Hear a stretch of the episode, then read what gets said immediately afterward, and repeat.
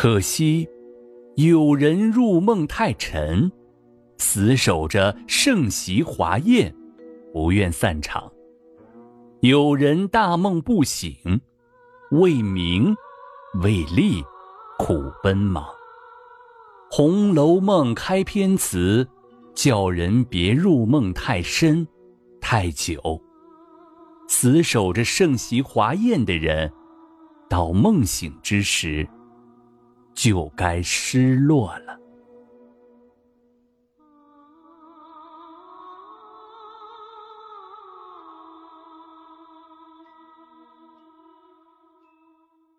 平儿进入厅中，姑嫂三人正说年前赖大请吃酒、赖家花园的事。探春让他在脚踏上坐了，说起姑娘们每月除了二两月钱，还有二两胭脂头油钱。岂不同学堂里的八两一样重叠了？事情虽小，也是不妥当的。平儿解释，姑娘们使的东西是由外面买办买的，他们不管能用不能用，只捡便宜的买。姑娘们的二两月钱原是备不时之需的，只好自己买了用。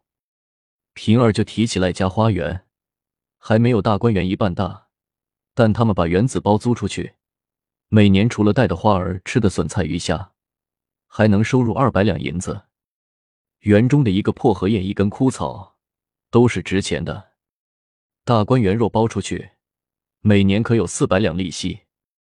当然，贾府并不在乎这点银子，只是这样一来，花草池塘有人管理了，也就省了清扫枯枝败叶的许多人和花匠。收入的钱，除了包下脂粉头油钱。再分给没有差事的人一些，包的人可以自己落下。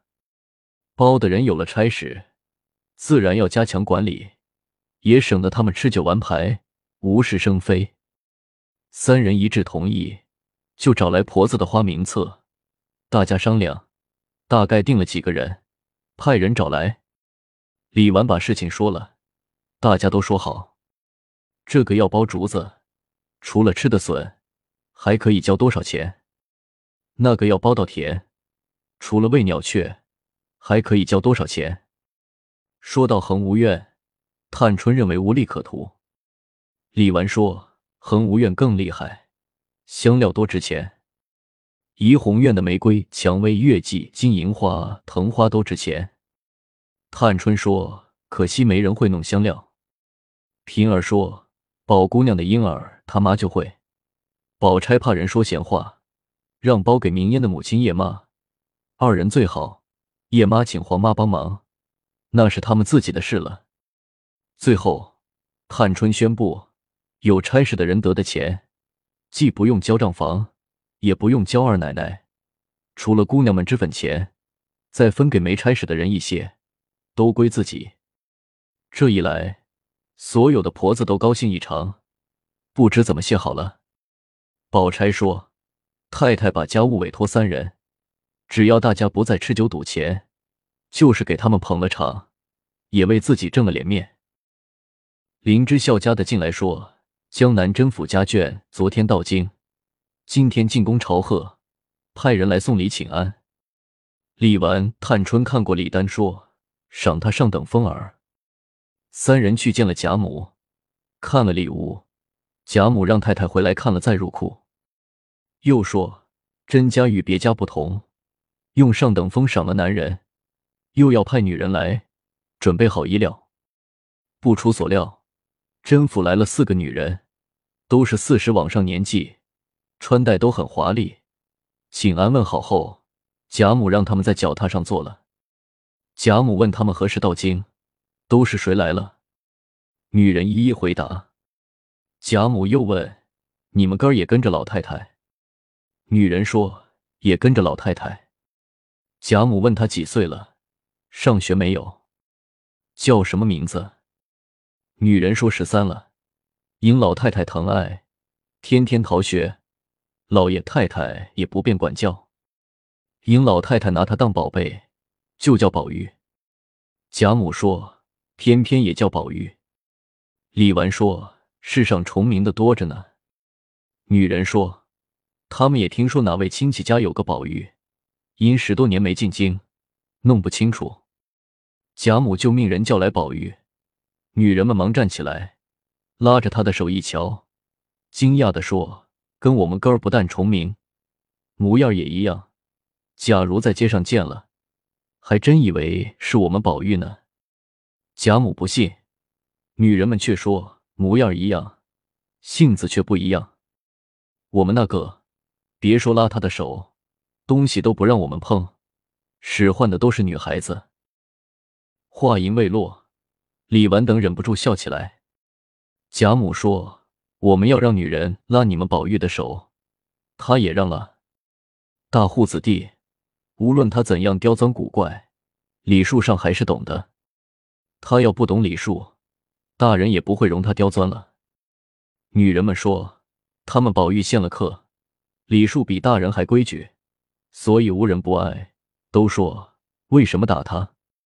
谁知在家里无法无天。宝玉回到园中，去恒芜院找到湘云，把这事说了。湘云说：“如今有了同伴，闹狠了，再打狠了，你好逃到南京找那一个去。”宝玉说：“你也信？”湘云说：“列国有个蔺相如，汉朝又有个司马相如，他们同名不同貌。孔子和杨霍就同貌。”他们又不同名，湘云无话可说，就睡下不理他。宝玉也弄不清到底有没有另一个宝玉，闷着头回到房中，躺在榻上胡想，不觉睡去。来到一座花园内，那边过来几个丫鬟，生的都很漂亮。丫鬟说：“宝玉怎么跑到这里来了？”宝玉说：“我偶然到此，请姐姐带我逛逛。”丫鬟说：“原来不是咱们宝玉。”宝玉问：“这里也有个宝玉？”丫鬟说：“宝玉岂是你叫的？仔细打烂你的臭肉！”丫鬟们走了，还说：“跟臭小子说话，把咱们熏臭了。”宝玉从未受过这种侮辱，更是烦闷，顺步来到一所院内，走进屋内，见榻上卧着一个人。几个女孩有的做针线，有的嬉笑玩乐。榻上少年叹了一声，丫鬟问宝玉：“你不睡，又胡想些什么？”少年说：“我听说京中也有一个宝玉，和我一样。刚才我做了个梦，到了京中一个花园里，丫鬟都叫我臭小厮，不理我。好容易我到他屋里，他却睡着了。”宝玉忙说。原来你就是宝玉。那个宝玉吓了他，拉着手说：“原来你就是宝玉。”二人正要说话，只听有人说：“老爷叫宝玉。”那个宝玉吓得慌忙走了。宝玉大叫：“宝玉快回来！宝玉快回来！”袭人忙推醒他，问：“宝玉在哪里？”宝玉意意怔怔指着说：“才去了不远。”袭人说。那是镜子照的你的影子。宝玉仔细一瞧，自己也笑了。这天，宝玉去看黛玉，黛玉正睡午觉。他走出来，见紫娟坐在回廊上做针线活，问：“昨夜他咳嗽好些了？”紫娟说：“好些了。”宝玉摸了下她的衣裳，关心的说：“穿这么薄，坐在风口上，你再病了。”谁照料他？紫娟说：“从此咱们只可说话，不可动手动脚。”林姑娘说了：“一年大似一年，不比小时候。当心那些混账东西背地里说你。”说完，拿了针线进了另一间屋。宝玉心中如浇了一盆冷水，瞅着竹子发了一会儿呆，坐在山石上出神，不觉滴下泪来。雪雁从王夫人那里取人参回来，见宝玉正托腮出神，怕他又犯了呆病，走过来问：“你在这里做什么？”宝玉说：“他寄房闲，不许你们理我，你理我做什么？”雪雁只当他受了黛玉的委屈，只得回到房中，见黛玉未醒，把人参交给紫娟，问：“姑娘还没醒，是谁给了宝玉气受？”坐在那里哭呢。紫娟忙放下针线，吩咐雪雁照料黛玉，便去找到宝玉，说：“我只说那一句话，你就跑这里赌气。”宝玉说：“我想着你说的有理，将来大家都不理我，想起来我就伤心。”紫娟挨他坐下，提起那天赵姨娘打断他和黛玉的谈话，问他下面想说什么。宝玉说：“吃燕窝不能光靠宝钗。”他就告诉了老太太。紫娟说：“我说老太太怎么突然想起一天送一两燕窝来？多谢你费心。”宝玉说：“吃上三二年就好了。”紫娟说：“在这里吃惯了，明年家去哪有闲钱吃这个？”宝玉吃了一惊，问：“谁回家去？”紫娟说：“妹妹回苏州。”宝玉说：“因为林家没了人，才把他接来。他回去找谁？”紫娟说：“林家难道没有族人？他总不能在你家一辈子，到该出嫁时，怎么也得把他接回去。所以早则明年春天，迟则秋天，这里纵然不送去，林家也会派人来接。”宝玉听了，如同头上响个焦雷。紫娟看他怎么回答。他只不作声。晴雯找来说：“老太太叫你呢。”紫娟就走了。晴雯见他呆呆的，一头热汗，满脸紫胀，就把他拉回怡红院。袭人慌了，只当他被风扑了。他却如同傻子一般，给个枕头就睡，扶他就起来，端来茶就吃。众人乱成一团，不敢回贾母。先把李嬷嬷请来。李嬷嬷问他话，他不说，掐他人中也不觉痛，忍不住叫了声，可了不得了，就搂住他放声大哭。众丫头本以为他年纪大，经的事多，见他这一哭，更加慌乱。袭人拉他问：“你说要紧不要紧？我们好回老太太。”李嬷嬷捶床倒枕的说：“哥儿不中用了。”我白操了一辈子心了。晴雯告诉袭人方才的情况，袭人怒冲冲赶到潇湘馆，见紫娟正服侍黛玉吃药，怒问：“你和宝玉说了什么？你去回老太太，我不管了。”黛玉见她满脸怒容，泪痕未干，忙问：“怎么了？”袭人哭着说：“也不知紫娟姑奶奶说了些什么，那呆子眼也直了。”手脚也凉了，话也不会说了，李嬷嬷掐也不痛了，连李嬷嬷都说不中用了。黛玉哇的一声，把刚服下的药都吐了出来，咳嗽几声，喘得抬不起头来。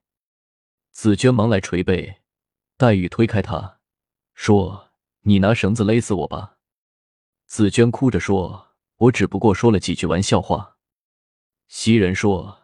你不知他常把玩笑话当真。黛玉说：“你去给他解释一下，只怕就醒了。”紫娟忙跟袭人来到怡红院，贾母和王夫人已到了。贾母一见紫娟，眼中冒火，张口就骂。宝玉见了紫娟，哭出来了，众人才放了心。贾母拉紫娟给宝玉赔罪，宝玉一把抓住紫娟，死也不放，说。要去把我也带去。众人问明，原来是紫娟的一句玩笑话引起的，责备他几句。薛姨妈劝贾母不可动怒，宝玉也不是什么大病，吃几副药就好。外面人回林之孝家的、赖大家的都来瞧根了，宝玉就大喊大叫要把林家的人打走，天下除了林妹妹，谁都不许姓林。贾母忙说。姓林的都打出去了，又吩咐别叫林之孝家的进园来，谁也不许提一个林字。宝玉见石井格子上陈设一只西洋自行船，就说那不是接他的船来了。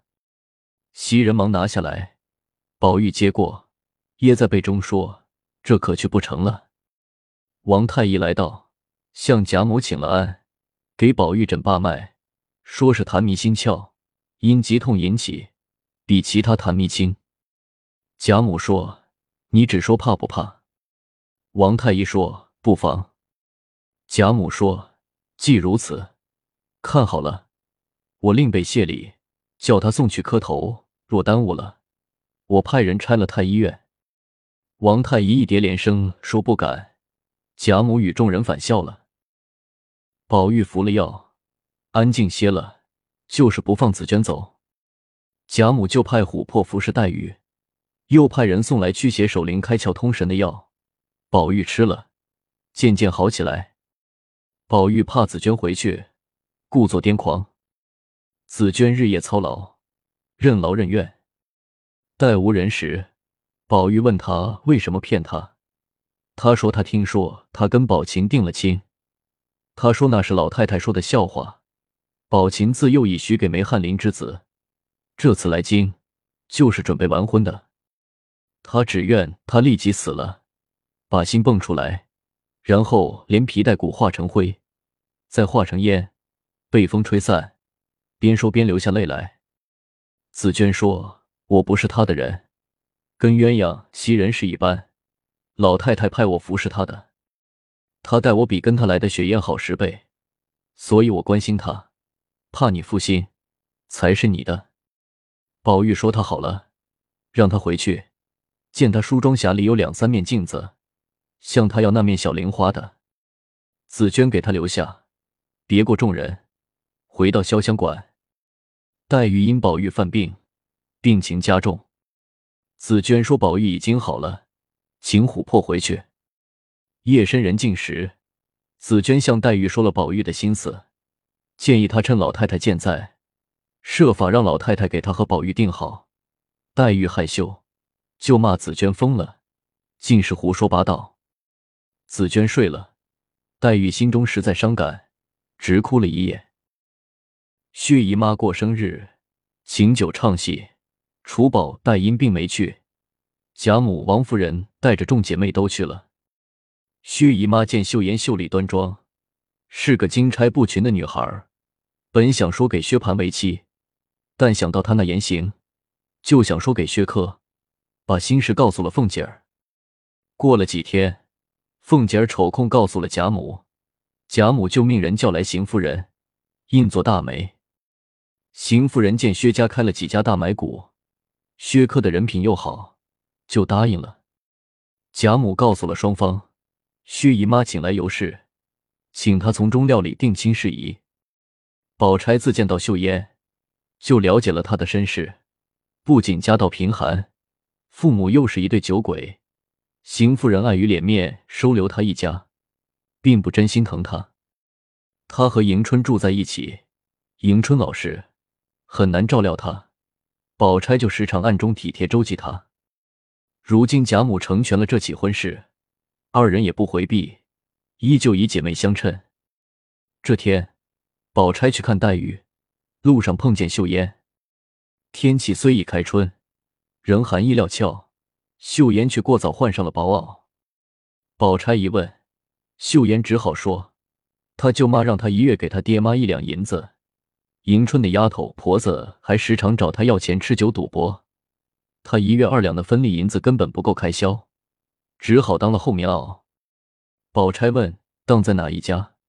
秀烟说：“鼓楼西大街。”横书当铺，宝钗忍不住笑起来，说：“人还没到我们家，嫁妆先到了。原来横书当铺就是薛家开的。”宝钗让秀妍拿来当票，派人取回棉袄。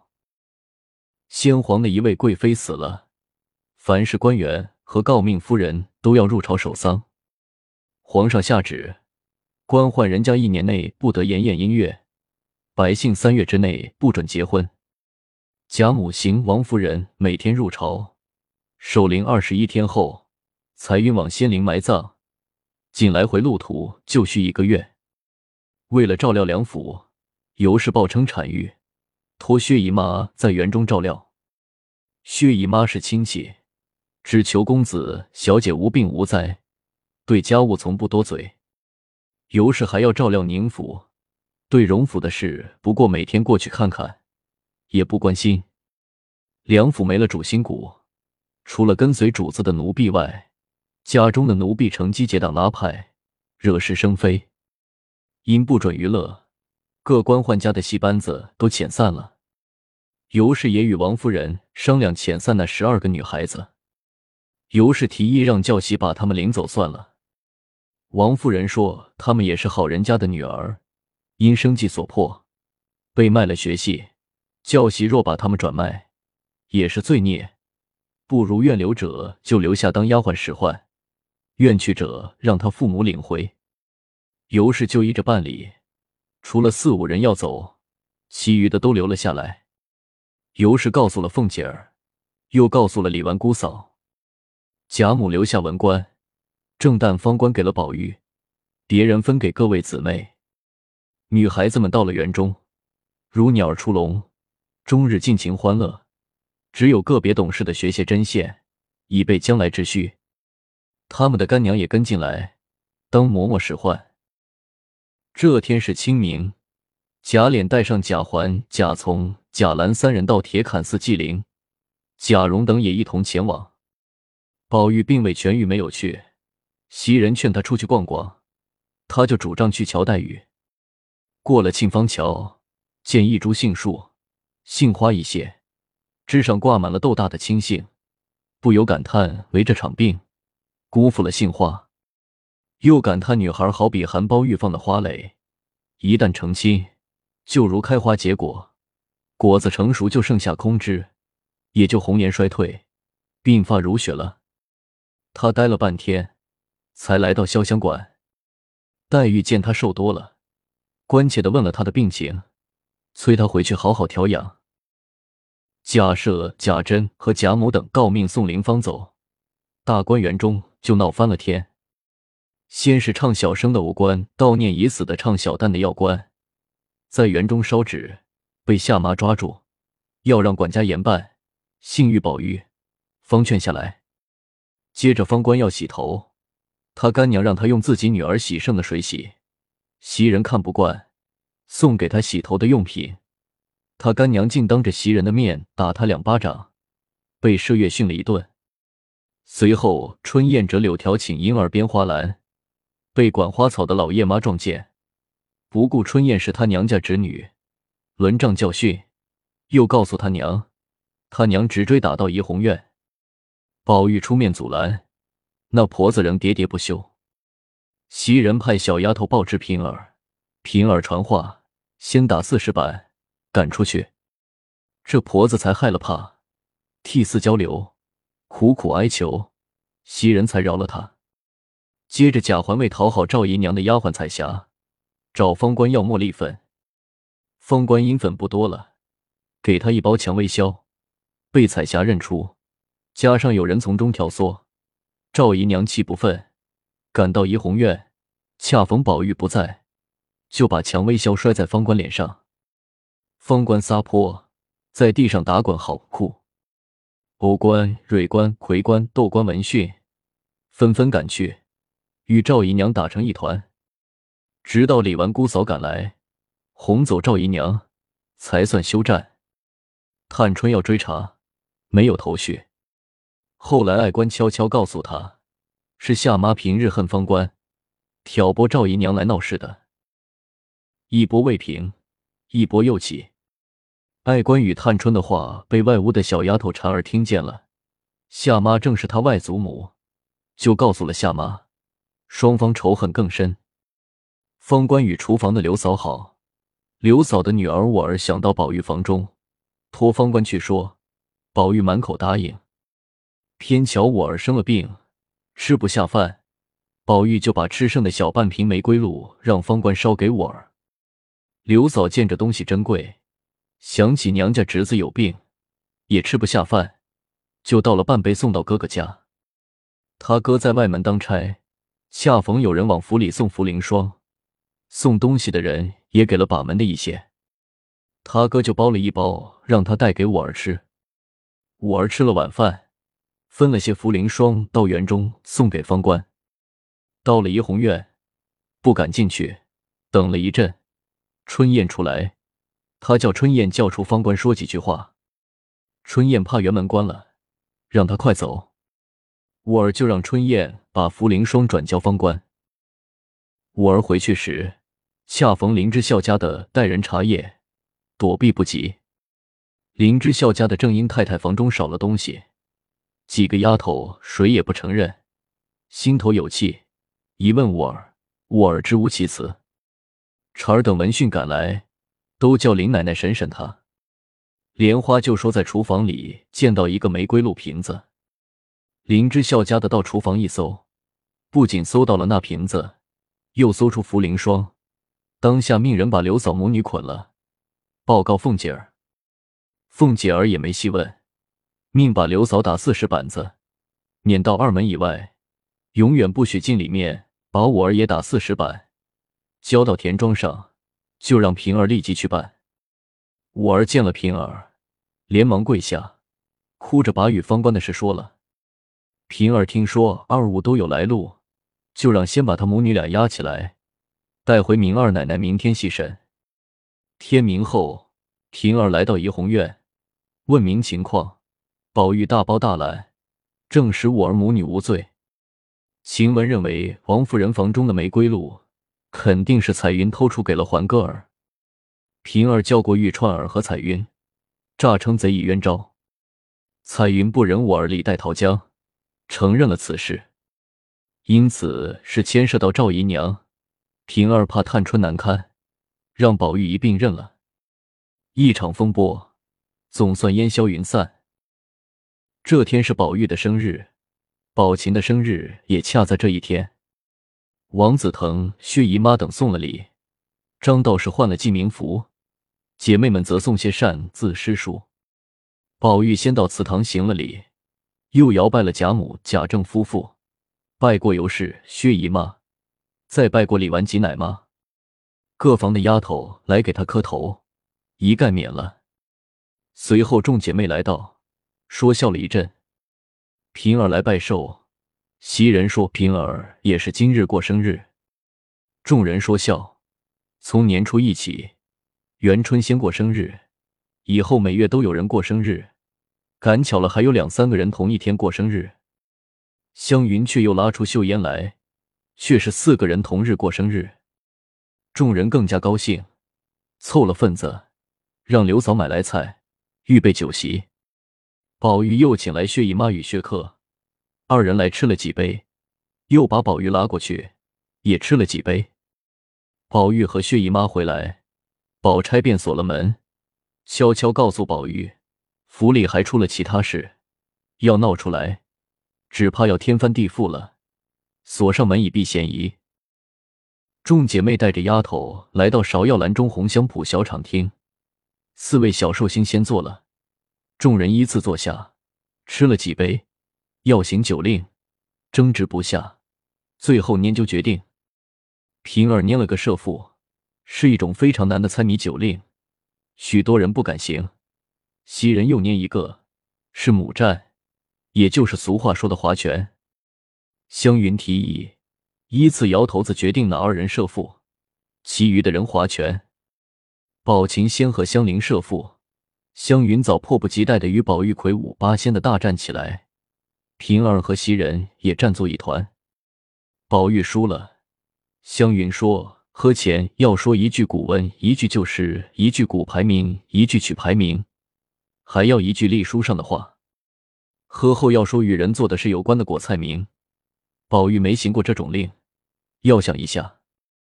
黛玉让他多喝一杯，替他说了。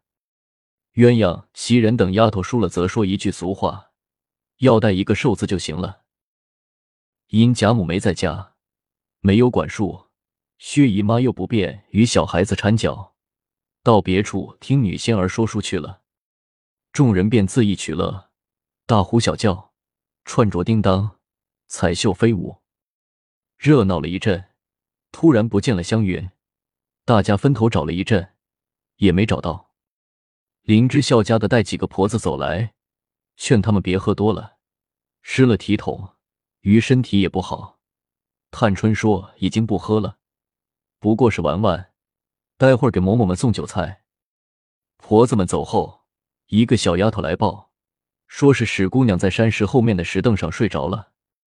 众人赶去，见湘云在石凳上睡得正香，身上落满了芍药花瓣，头枕的也是一个包满花瓣的手帕，招得蜂蝶乱舞。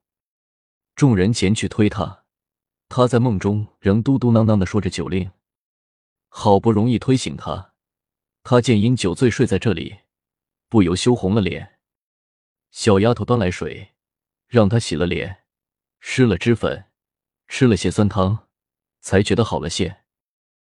宝玉回房，见方官脸朝里睡在床上，知他是因平儿、袭人等能坐席吃酒，他要在一旁伺候而赌气，就说晚上他请本房的丫头乐上一场。方官说的尽他性吃酒，不要管他。宝玉答应了，又到园中与姐妹们斗草玩。窦官和香菱玩笑，把他推倒在水里，弄脏了新穿的红裙子。这是宝琴送的料子，宝钗、香菱每人做了一条裙子。香菱既怕薛姨妈骂她糟蹋东西，又怕薛蟠回来知道了折磨她。宝玉想起袭人也有一条同样的裙子，因有孝还没穿，就让袭人找出送给香菱。香菱谢了袭人，临走时又叮嘱宝玉千万别让薛蟠知道。宝玉回到房中。袭人等丫头已凑了三两二钱银子，安排刘嫂预备四十个果碟，又找平儿要来一坛绍兴酒。掌灯时分，林之孝家的带人扎过夜，晴雯拴了门，宝玉让大家脱了大衣裳，不分尊卑，围坐一圈，吃了一巡酒。宝玉要行酒令，袭人嫌人少了不热闹，春燕就要把钗香、黛玉三人请来。宝玉让干脆把探春、宝琴一起请来，乐他个通宵达旦。众丫头分头去请，不仅请来了几位姑娘，又跟来一群丫头，连李纨也请来了。众人商量了，行花名酒令。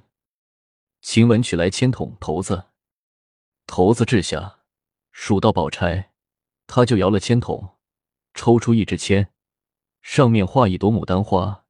写着“艳冠群芳”四字，还有一句唐诗，认识无情也动人。后面住着“在席共贺一杯”，此为群芳之冠。随意命人不拘诗词雅谑，或唱一支新曲。宝钗就让方官唱一曲，方官唱了一支《赏花时》。接着，探春抽出杏花，李纨抽出梅花，湘云抽出海棠，麝月抽出图。香菱抽了并蒂花，黛玉抽了芙蓉，袭人抽了桃花，签上都有古诗赏罚。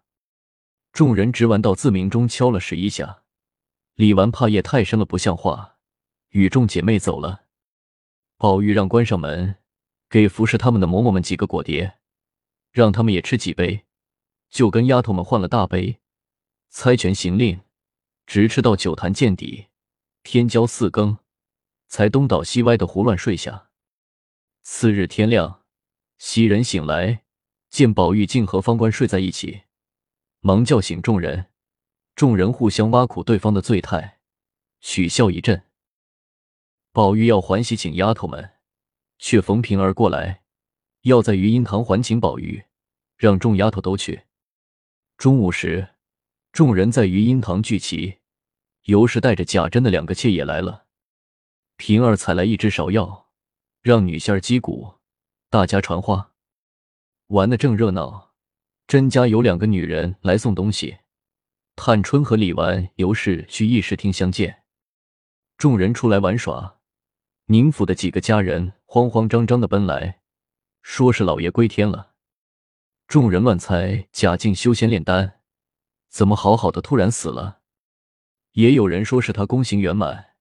成了神仙，尤氏慌忙谢了首饰，命人先去元贞观把道士都锁起来，等贾珍回来审问，又带上几个嬷嬷，坐车请了大夫到元贞观为贾静验尸。大夫验了尸，说是因他吞服金丹中毒而死。道士都说他们曾劝老爷，功夫不到不能吃丹砂，谁知他于今夜悄悄服下，已脱了苦海。升仙去了，尤氏派人飞马去通知贾珍父子，把贾静装裹了，先送铁槛寺。因天气炎热，不能久放，尤氏先把他入了殓，做起道场。凤姐儿病没好，不能帮忙，宝玉又不懂事故，就请来几个本家兄弟侄子照料外面，接来老母和两个妹妹照料家中。贾珍接报，父子同向礼部告假。礼部奏明天子，天子因贾敬已把世袭官职让给贾珍，追赐贾敬五品官衔，允许灵柩入都，又命光禄寺祭奠，朝中王公百官吊唁。这道圣旨一下，不仅贾府感恩不尽，连满朝文武都盛赞天子英明。贾珍父子星夜兼程，飞马赶回，到铁槛寺接回灵柩，依例开吊。贾蓉却忙里偷闲，时常到后院与他二姨尤二姐调笑。丫头们嘲笑他不顾辈分胡来，他却说二姨和他娘不是一个母亲生的。自古以来。多少朝廷还乱伦，何况他们这种人家，谁没有风流的事？尤三姐却沉下脸，到里间叫醒尤老娘，贾蓉才收敛了，前去请安。故事未完，精彩待续。